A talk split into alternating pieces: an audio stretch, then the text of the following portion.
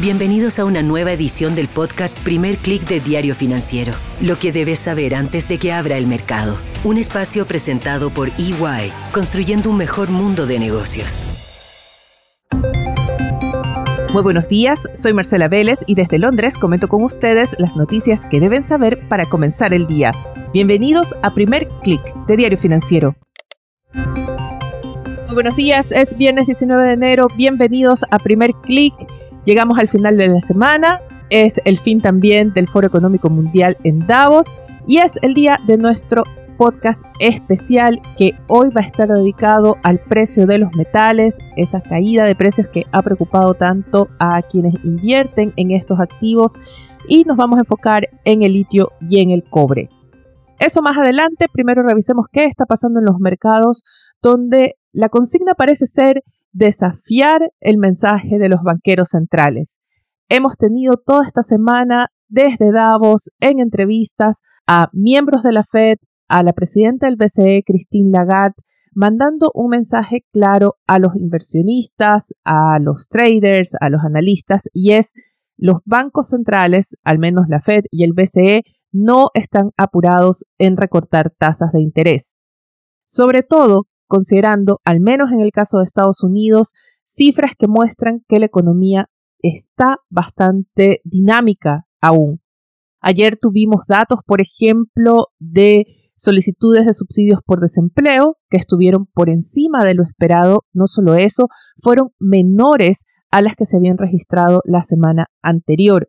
También tuvimos cifras de construcción de viviendas nuevas que estuvieron por encima de lo que se había previsto y se suma así a los reportes que tuvimos recientemente de ventas de retail en diciembre. Todo está mostrando todavía una economía bastante dinámica. Hoy Wall Street va a prestar atención al índice de confianza de los consumidores que elabora la Universidad de Michigan. Esto podría generar algún movimiento. La apuesta de los mercados sigue siendo que a pesar de esta fortaleza de la economía estadounidense, hay una desaceleración en camino y que esta va a ser de tal magnitud que sí, que la Fed va a tener que recortar tasas de interés antes de mitad de año.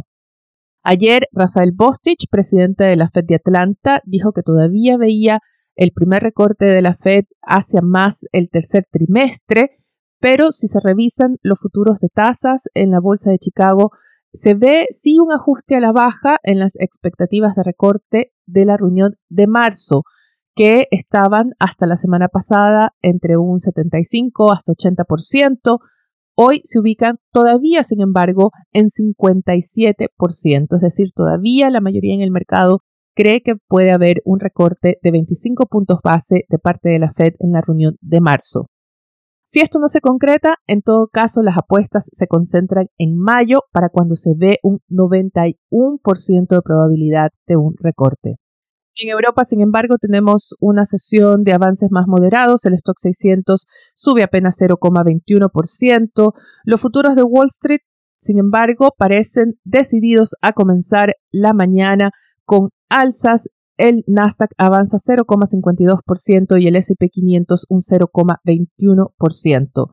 Estamos viendo que el dólar se mantiene plano con tendencia a la baja, opera con una caída moderada de 0,10% pero sí estamos viendo un avance del petróleo. Este es el otro gran tema. Ya estamos viendo que más empresas están reportando problemas por las demoras en la cadena de suministros debido a los ataques en el Mar Rojo. Ayer el precio del crudo Brent saltó ya rozando los 80 dólares, esta mañana se ubica en 79, el crudo WTI opera en torno a los 74 dólares, fue un alza importante, todavía se mantiene esta tendencia, pero más moderada, esta desconexión entre lo que están previendo los mercados y el mensaje de los bancos centrales ha sido lo que ha estado detrás de los movimientos que hemos visto esta semana. Vimos al inicio fuertes caídas. Desde ayer tuvimos un repunte en varias bolsas, lideradas sobre todo por empresas tecnológicas, esos buenos resultados de la taiwanesa TSMC, las acciones de esta empresa suben 6%. Hay expectativas de esta recuperación en la demanda de semiconductores refleje una recuperación del sector tecnológico en general. Vimos ayer un repunte de Wall Street y estas alzas continúan esta mañana. En Asia, el índice regional sube más de 1%, impulsado por un fuerte avance del Nikkei, que retoma su rally. Ya hay reportes de nuevos ataques tanto de parte de Estados Unidos en Yemen como de parte de los rebeldes hutíes hacia embarcaciones. Empresas europeas, sobre todo automotrices, están reportando problemas por la demora en la llegada de piezas clave. También se teme demoras en empresas en Asia.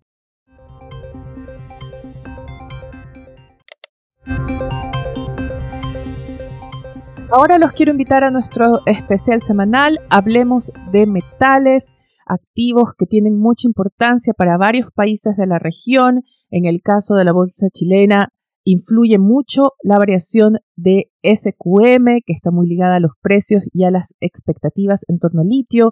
También es muy importante el cobre para Perú, para Chile y hay muchas expectativas también sobre litio en Argentina. Estos dos metales que son claves para la transición energética, para los cuales hay grandes expectativas y que sin embargo hemos visto cómo los precios han caído con fuerza en el último año.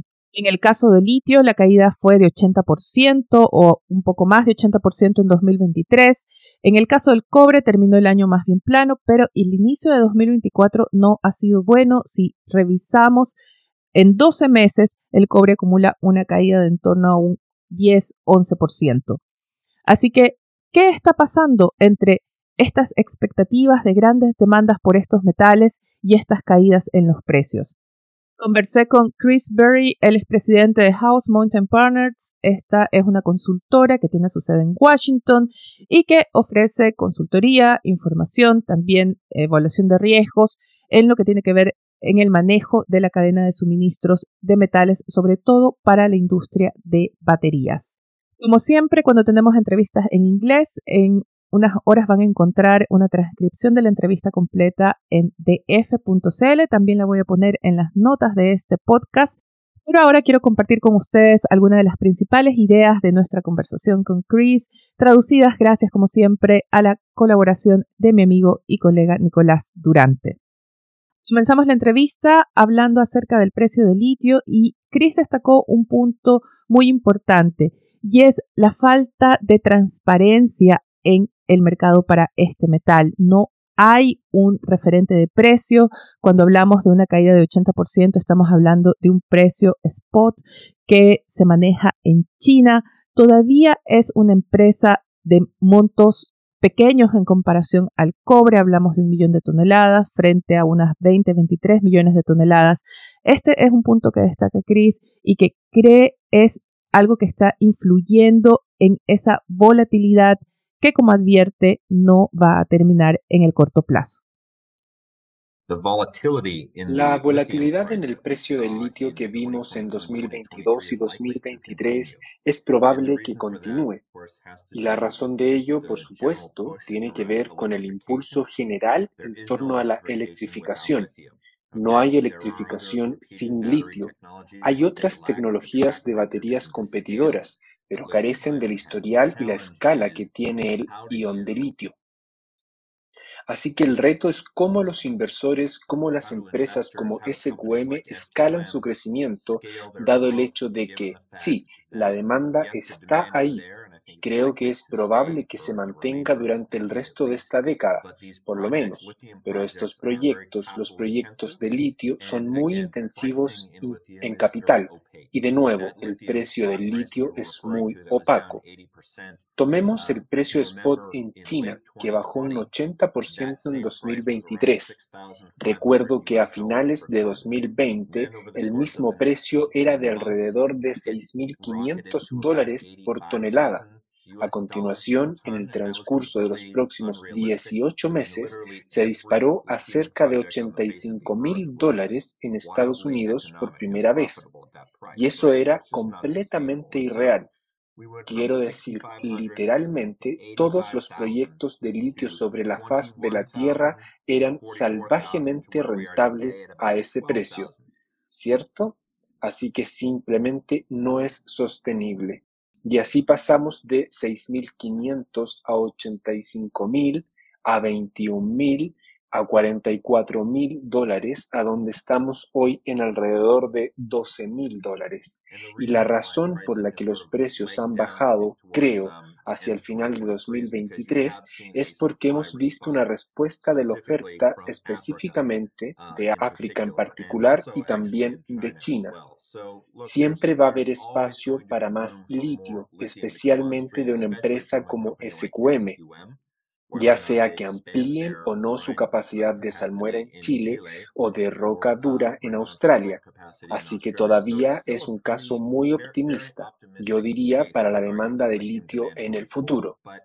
Pero los inversionistas y las empresas deben darse cuenta de que esta volatilidad de los precios que hemos visto no es un hecho aislado, va a continuar.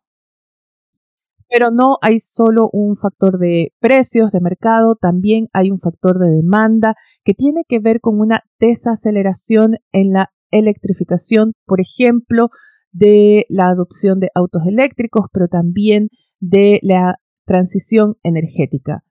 Chris cree que sí, que hay una desaceleración y esto tiene que ver también con un problema clave y es la cadena de suministros y esa intención de Occidente de desacoplarse de China. La adopción de vehículos eléctricos definitivamente se ha desacelerado y hay una serie de razones para ello. Creo que la principal es el precio. Si una batería de iones de litio es aproximadamente 30% del costo del vehículo eléctrico, si pudiese reducir el costo de la batería, abrirías este tipo de vehículos a toda una nueva clase de consumidores Francamente, no muchos pueden permitirse un auto de 50, 60 o 70 mil dólares. Pero veo a muchos fabricantes haciendo inversiones en capacidad minera. Ese es uno de los verdaderos desafíos con respecto a todos los metales, pero el litio en particular. Si empezamos a construir una mina de litio hoy, dependiendo del lugar, por ejemplo aquí en Estados Unidos, va a tomar de 10 a 12, tal vez 15 años debido a los permisos y todos los procesos. Nos va a tomar varios años poder construir proyectos para aumentar el suministro de litio, para construir baterías. También creo que es una de las razones por las que las empresas están replanteándose los plazos de aumento de producción, porque fuera de China, estas cadenas de suministro de baterías de iones están todavía en proceso de construcción. La idea de que nosotros en Occidente, ya sea en América del Sur, América del Norte o la Unión Europea, la idea es que vamos a desacoplar la cadena de suministro y construir nuestra propia base de fabricación en los próximos dos años simplemente no tiene sentido. Nos va a tomar probablemente una década o más para tener algo cercano a, una cadena de suministro desacoplada, así que mejor nos preparamos para un largo viaje. Pero si las expectativas a largo plazo se mantienen para el litio, se espera todavía una demanda importante y se habla de esa carrera, de esa guerra por el litio. Y le pregunté a Chris, ¿quién está ganando? Y si acaso importa la visión que tienen los países sobre el rol que tiene que tener el Estado en el desarrollo de esta industria. Los mayores riesgos con respecto a la inversión en litio, no solo en los próximos años, pero hoy en día es el riesgo geopolítico. Podría pasar que un gobierno quiere expropiar activos o aumentar impuestos, o hay un golpe de Estado y de repente los militares se hacen cargo. Por lo tanto, pensar en el riesgo geopolítico y cómo valorarlo es importante hoy en día. Ganadores. Hoy en día los mayores productores de litio son, por supuesto, Australia y Chile. Si tuviera que hacer una apuesta sobre qué país ganará mayor cuota de mercado en los próximos años, diría sin dudas que Argentina. Creo que Australia mantendrá su lugar y Chile enfrentará algunos desafíos en términos de aumentar la cuota de mercado y dar la bienvenida a la inversión extranjera directa.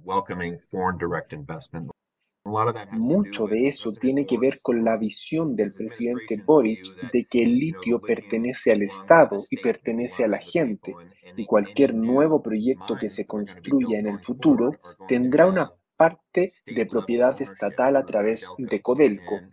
Entonces te preguntas, ¿cuánto es esa propiedad? ¿Es el 49%? ¿Es el 70%? Es una nueva forma de pensar sobre la inversión en litio en el país y eso afecta a SQM y al Albemarle como los mayores productores del país, pero también afecta a los nuevos proyectos que están programados para entrar en funcionamiento en los próximos años. No solo hablamos de litio, también hablamos de cobre porque este es un metal que va a ser clave en la transición energética. Chris es un optimista acerca de las expectativas de demanda, pero advierte que hay un factor estructural que va a impulsar los precios al alza en lo que va de la próxima década. Diría que gran parte de la nueva capacidad de cobre que se va a necesitar dentro y fuera de Chile va a venir de esas grandes empresas mineras existentes, pero se va a necesitar miles de millones en inversión.